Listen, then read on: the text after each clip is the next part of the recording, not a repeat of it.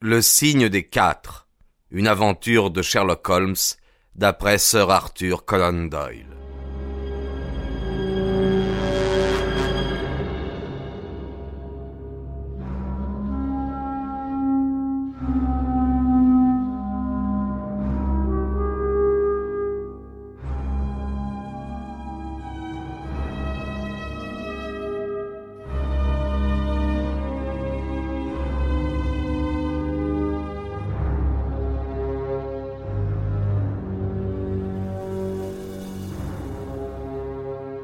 Chapitre 7 L'épisode du tonneau La police avait amené une voiture.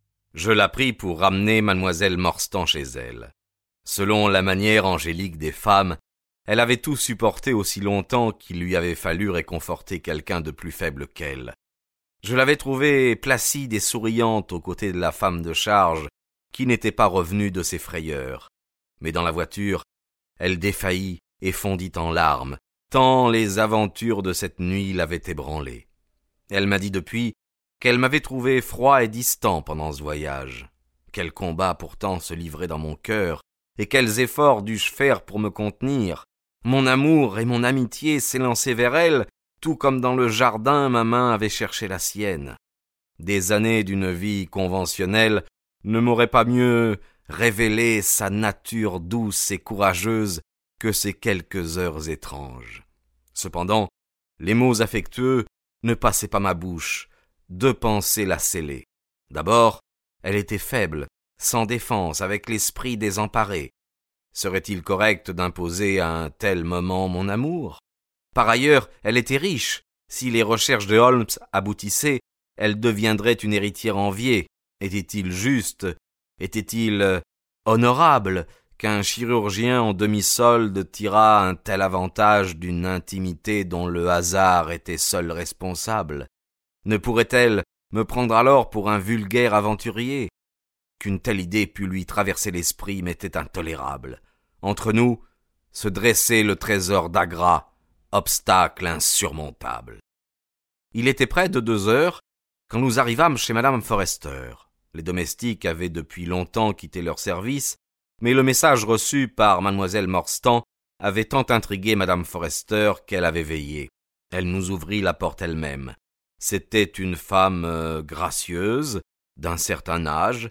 Elle accueillit la jeune fille d'une voix maternelle et passa tendrement son bras autour de sa taille. Je pris plaisir à constater qu'elle n'était pas une simple gouvernante euh, salariée, mais une amie estimée. Je fus présenté et aussitôt madame Forrester me pria d'entrer et de lui raconter nos aventures. Mais je lui expliquai l'importance de ma mission et promis avec sincérité de venir les instruire des progrès que nous pourrions faire.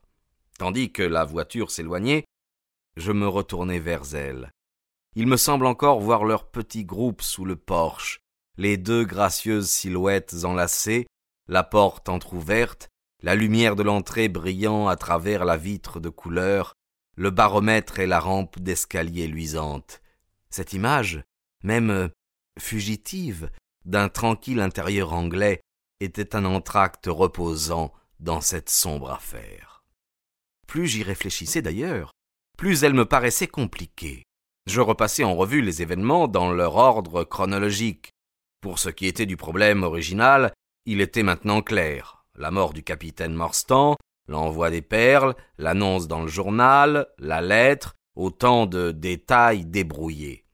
Mais nous n'en avions pas moins été conduits vers un mystère encore plus profond et beaucoup plus tragique.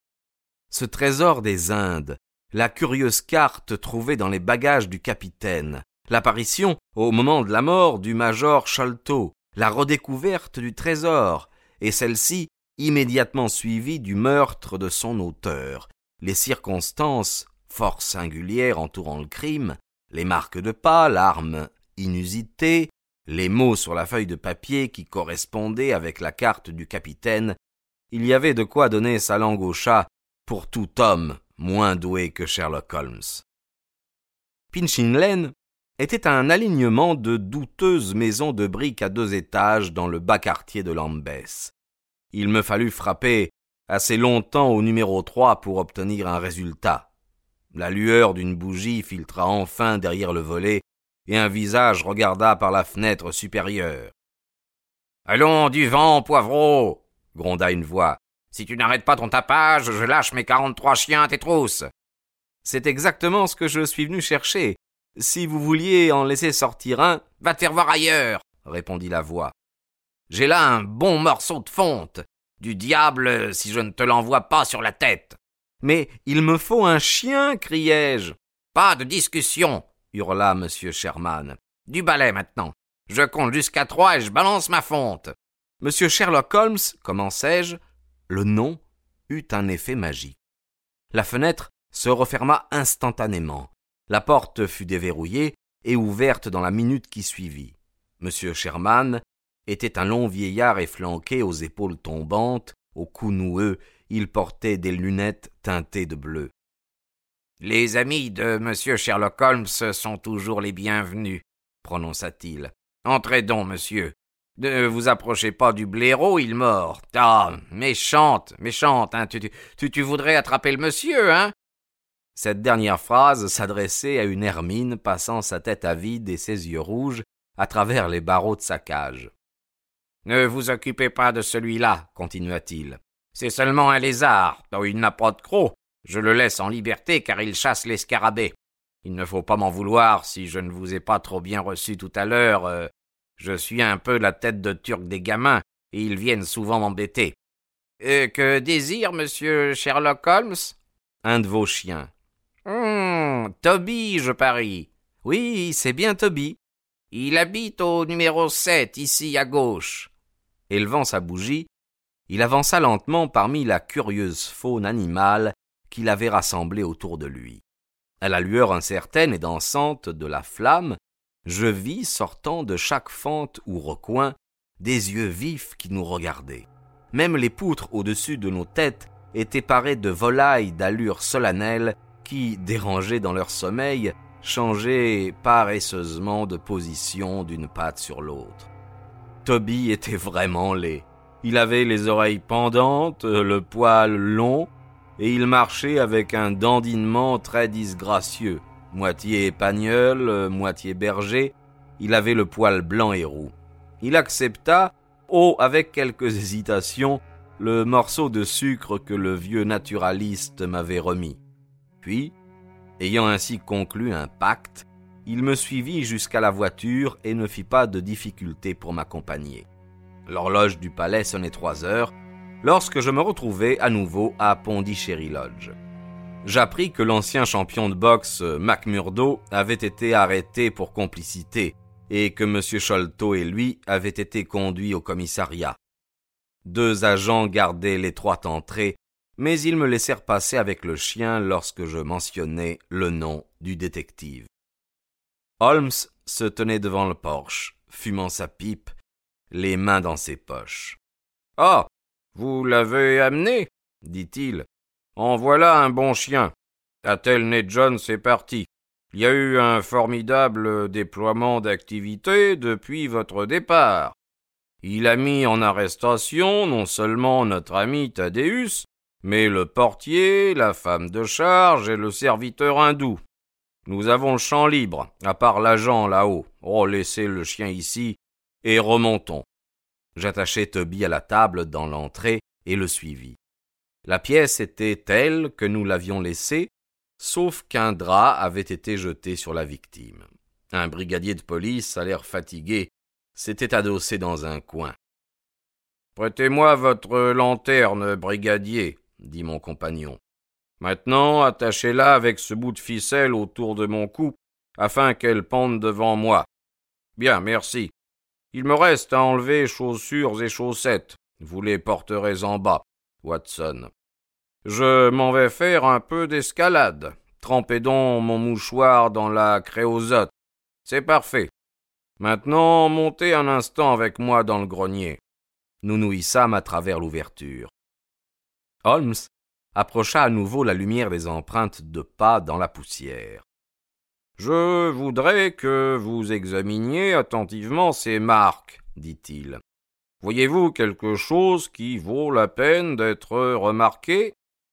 Elles appartiennent à un enfant ou, ou à une petite femme, dis-je. Mais en dehors de leur taille, euh, n'y a-t-il rien d'autre? Elles ressemblent à n'importe quelle autre empreinte de pas. Absolument pas. Regardez ici. Voici l'empreinte d'un pied droit. À présent, j'imprime mon pied dans la poussière, à côté. Quelle est la différence essentielle? Vos doigts sont tous resserrés. L'autre empreinte montre chacun des doigts de pied distinctement séparés des autres. Exactement. Voilà l'important. Souvenez-vous-en. Maintenant, ayez l'amabilité d'aller près de cette fenêtre et d'en sentir le rebord. Je reste ici car ce mouchoir dans ma main pourrait brouiller la piste. Je fis ce qu'il me demandait et je perçus immédiatement une forte odeur de goudron.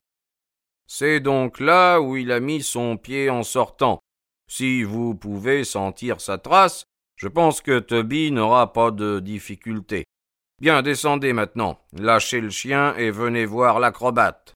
Le temps d'arriver dans le jardin, Sherlock Holmes était parvenu sur le toit, et je pouvais le suivre comme un énorme ver luisant rampant très lentement le long de la crête. Je le perdis de vue derrière un groupe de cheminées, mais il réapparut bientôt pour s'évanouir à nouveau de l'autre côté. Je fis le tour de la maison et le retrouvai assis tout au bord, à l'angle du toit. Est-ce vous, Watson? cria-t-il. Oui. Voilà l'endroit. Quelle est cette masse noire juste en bas? Un tonneau d'eau. Avec un couvercle dessus? Oui, oui, oui. Pas de traces d'une échelle? Non. Quel diable d'homme. C'est un chemin à se rompre vingt fois le coup. Mais je dois pouvoir descendre par où il est monté. La gouttière semble solide. En tout cas, allons-y. Il y eut un frottement de pieds, et la lanterne commença de descendre régulièrement sur le côté du mur. Puis d'un saut léger, il parvint sur la barrique, et de là atterrit. C'était une piste facile, dit-il en remettant ses bas et ses chaussures. Les tuiles étaient déplacées tout au long de sa course. Dans sa hâte, il a laissé tomber ceci qui confirme mon diagnostic, comme vous dites, vous autres médecins. L'objet qu'il me présentait avait l'aspect d'un petit portefeuille ou cartouchière fait d'une sorte de jonc coloré, tressé et décoré de quelques pierres de couleur. Par la taille et la forme, il rappelait un étui à cigarette. À l'intérieur, il y avait une demi-douzaine d'épines en bois sombre, dont l'une des extrémités était pointue, l'autre arrondie. Elles étaient identiques à celles qui avaient frappé Bartholomew Sholto. Ce sont des armes infernales, dit-il.